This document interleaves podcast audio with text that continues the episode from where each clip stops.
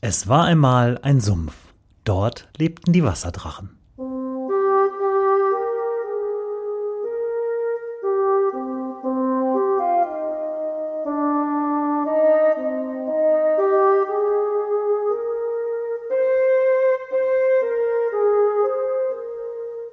Wo die Wasserdrachen wohnen. Folge 11. Die Straßenbahn.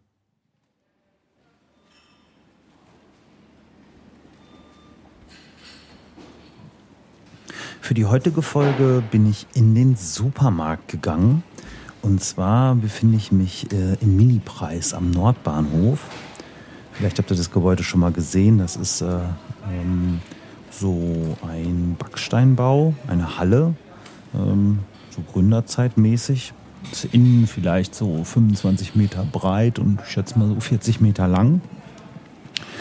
Und, ähm, ja, wie hoch ist das hier? 8 Meter haben so ein Metalltragwerk ähm, und oben die ganze Giebelseite entlang ein großes helles Oberlicht, das den Raum schön erleuchtet. Und ähm, ja, in diesem Supermarkt will ich die Geschichte der Paderborner Straßenbahn erzählen.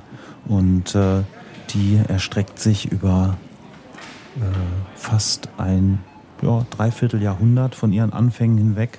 Wir müssen ein bisschen ausholen, so wie immer. Die Anfänge liegen sogar noch äh, Ende des 19. Jahrhunderts und reichen so bis in die 20er Jahre. Ihre Blütezeit äh, ist dann in den 20ern bis äh, in die 50er Jahre und dann kommt leider so der Niedergang bis Anfang der 60er. Ich werde noch ein bisschen was dazu sagen, wie es denn heute aussieht mit dem öffentlichen Nahverkehr. Ja, viele wissen gar nicht mehr, dass Paderborn mal eine Straßenbahn hatte. Und zwar nicht nur irgendeine, sondern eigentlich eine ziemlich tolle. Und äh, die Geschichte der Straßenbahn ist eng verknüpft mit der Geschichte des Stroms in Paderborn und der ganzen Elektrifizierung. Ähm, Ende des äh, 19. Jahrhunderts, so um 1880 herum, gab es in Paderborn so die ersten Early Adopter, wie es sich heute nennt, die äh, auf eigene Faust äh, Strom machten und damit ihre Häuser und ihre Betriebe erleuchteten. Äh, da waren vorweg war das ein Müller und ein, ein Druckereibesitzer. Die hatten sich, haben sich einfach mal ein bisschen Strom gelegt in Eigenregie. Und das war natürlich der, die Schau, weil äh, damals wurde einfach äh, Licht mit Petroleumlampen gemacht. Äh, elektrische Maschinen gab es sowieso noch nicht. Und äh, das war natürlich eine schicke Sache.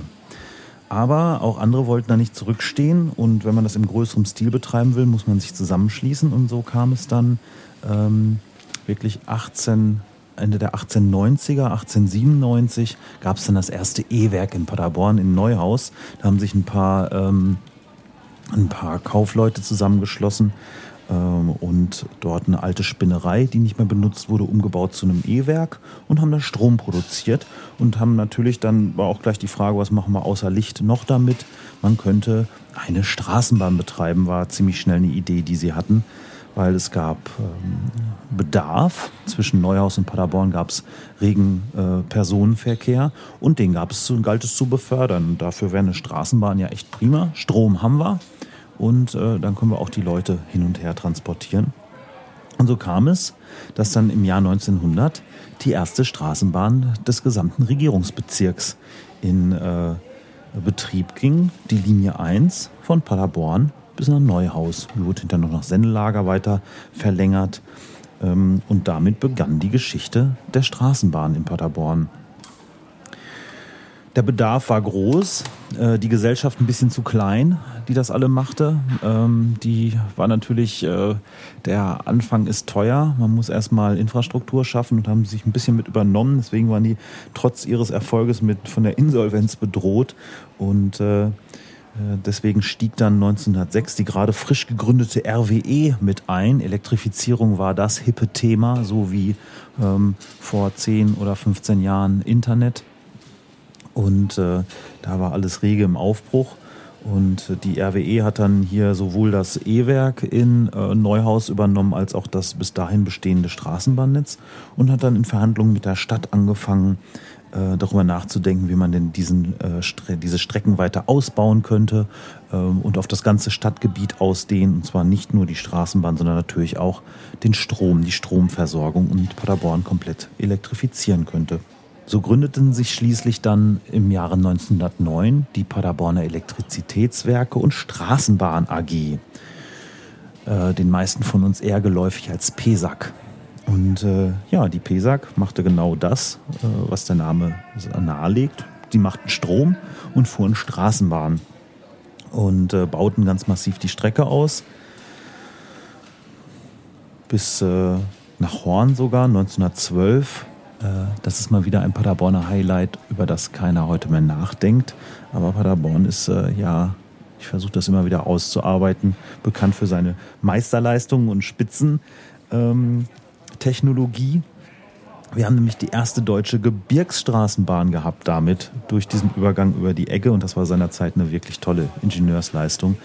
Ähm, am Übergang zwischen ähm, äh, auf dem Weg nach Horn mussten zum Beispiel dann auf dreieinhalb Kilometern 140 Höhenmeter überwunden werden. Hört sich jetzt erstmal irgendwie nicht so viel an, aber fahrt die Strecke mal mit dem Fahrrad. Da kann man nämlich heute immer noch lang fahren. Da wisst ihr, was ihr getan habt.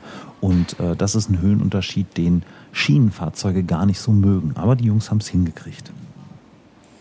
Das war auch so die Zeit, in der die Blüte der Straßenbahn so richtig begann, nämlich äh, in den ähm, dann nach dem Zweiten, Ersten Weltkrieg in den 1920er Jahren gab es einen Zusammenschluss mit der Detmolder Straßenbahn. Da gab es nämlich auch schon eine. Da hat es eine ähnliche Geschichte gegeben mit einem äh, Kraftwerk, äh, das da gebaut wurde.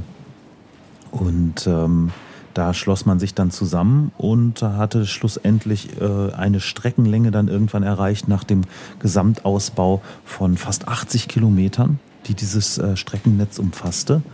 Ähm, das muss man sich vorstellen, äh, ging von Elsen im Westen bis nach Blomberg im Osten und äh, vom der südlichste Endpunkt war Paderborn Hauptbahnhof bis zum Bahnhof in Detmold im Norden und das ist schon ein ganz schön äh, großes Streckennetz. Das hatte auch so ein paar Highlights und touristische Schmankerl. Das wurde auch sehr gern von, von Kurgästen benutzt, die in der Gegend unterwegs waren. Ich habe ja auch schon mal über Bad Paderborn erzählt.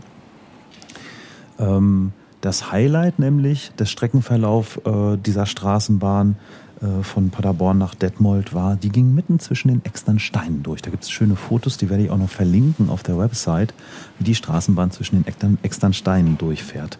Schade, dass es das heute nicht mehr gibt. Wenn man an den externen Steinen guckt, sieht man da zwischen den Steinen oben so in, ja, ich sag mal, 250, 3 Metern Höhe, äh, wo die Oberleitungen aufgehängt waren. Da sind nämlich noch so Eisenverankerungen im Fels. Muss man mal gucken. Damit bildete das Ganze so das Rückgrat des äh, Kurzstrecken öffentlichen Personennahverkehrs in OWL. Es gab ja keine Pkw in dem Maße und ähm, ja, da wurde alles Mögliche drüber transportiert. Es gab sogar einen regen Güterverkehr, gerade in Detmold ähm, wurden sogar Steinbrüche damit äh, ähm, für ihren Transportbedarf versorgt mit der Straßenbahn. Ähm, und es gab sogar Pläne, das Ganze zu erweitern bis nach Bielefeld und die Bielefelder Straßenbahn mit anzuhängen. Ähm, den größten ähm, Besucherandrang gab es dann in den 40ern. Da wurden ähm, 15 Millionen Fahrgäste transportiert in einem Jahr und das war absoluter Rekord. Also das Ganze war sehr beliebt, wurde sehr häufig benutzt. Aber auch schon in dieser Blütephase dämmerten so langsam so die ersten Ausfallerscheinungen herauf, nämlich so spätestens seit äh, 1936 mangelte es an der Pflege der Infrastruktur war Befehl von ganz oben. Ja. Da musste dann kriegswichtiger argumentiert werden oder wohin man da die Ressourcen packt, anstatt in die ostwestfälische Straßenbahn. Der Niedergang ließ sich nicht aufhalten. Ähm, zwar hat man nach dem Zweiten Weltkrieg nochmal einen regen Wiederaufbau gehabt. Äh, viele Streckenteile, gerade in der Paderborner Innenstadt, waren zerstört, aber bis 1948 hatte man das alles wieder in Schuss gebracht. Und da gab es auch nochmal richtig ordentlich Verkehr. Teilweise war so große Überfüllung, gerade so im, im städtischen Umfeld hier, dass ähm, verschiedene Haltestellen äh, geschlossen wurden, aufgehoben wurden, um Kurzstreckenfahrten zu vermeiden wegen der ganzen Überfüllung. Aber das hat alles nichts genutzt, weil einerseits äh, gab es halt diesen wahnsinnigen Sanierungsbedarf, der nicht nur der Strecken, sondern auch des Fuhrparks an sich. Es gab immer mehr Pkw. Äh, da war die Straßenbahn dann eher, wurde empfunden als so ein Verkehrshindernis. Und äh, es gab natürlich dadurch auch, dass es immer mehr Pkw gab, sanken dann doch dann irgendwann auch mal die Fahrgastzahlen. Und so ab 1950, 1951 kann man sagen, dass das so richtig schön wegbröckelte. Ab 51 gab es dann den schrittweisen ähm, Einstellung, die schrittweise Einstellung von, von Strecken, Streckenstilllegung und dann auch die Einführung von Bussen. Also man ließ die Leute dann nicht einfach in der Landschaft rumstehen, sondern ersetzte dann die weggefallenen Straßenbahnstrecken durch Busse. Ja, das führte dazu, dass dann im September 1963 war dann endgültig Feierabend für die Straßenbahn und die letzte Fahrt stand an und damit das Ende einer Ära. Wie sieht es heute aus? Heute haben wir natürlich auch noch öffentlichen Personennahverkehr. Ähm, ich als autolos glücklicher Mensch schätze ihn sehr und denke, es ist so ein Henne-Ei-Problem. Wenn wir allesamt mal mehr Bus fahren würden und mehr Bahn fahren würden, dann würde es mehr Taktung geben. Es wäre alle günstiger für alle. Denkt mal drüber nach, ob ihr immer euer Auto so unbedingt braucht, gerade in der Innenstadt. Glaube nicht. Bin der beste Beweis, es geht auch anders. Der legitime Erbe der Straßenbahn ist der Padersprinter kennt ihr alle das Bussystem, das wir jetzt hier haben. Es ist nun mal auch flexibler als gleisgebundene Straßenbahn. Ne? Man kann mal eben kurz da lang oder dort lang fahren oder mal Strecken umliegen, je nachdem, wie sich die Fahrgastzahlen entwickeln. Da mal vielleicht tatsächlich noch ein bisschen Fakten zu. Das ist nämlich sehr erstaunlich. Das hat mich gewundert, was es da alles gibt. Wir haben in Paderborn inzwischen 13 Hauptlinien, äh, die sich sehr oft noch an den alten Linien äh, der Straßenbahn orientieren. Äh, dazu kommen sechs Nebenlinien, acht Nachbuslinien äh, und die bedienen so ein Streckennetz von mehr als 330 Kilometern Streckenlänge und sage und schreibe, da werden 12.600 Kilometer circa pro Tag abgerissen mit Bussen. Das ist schon ganz immens.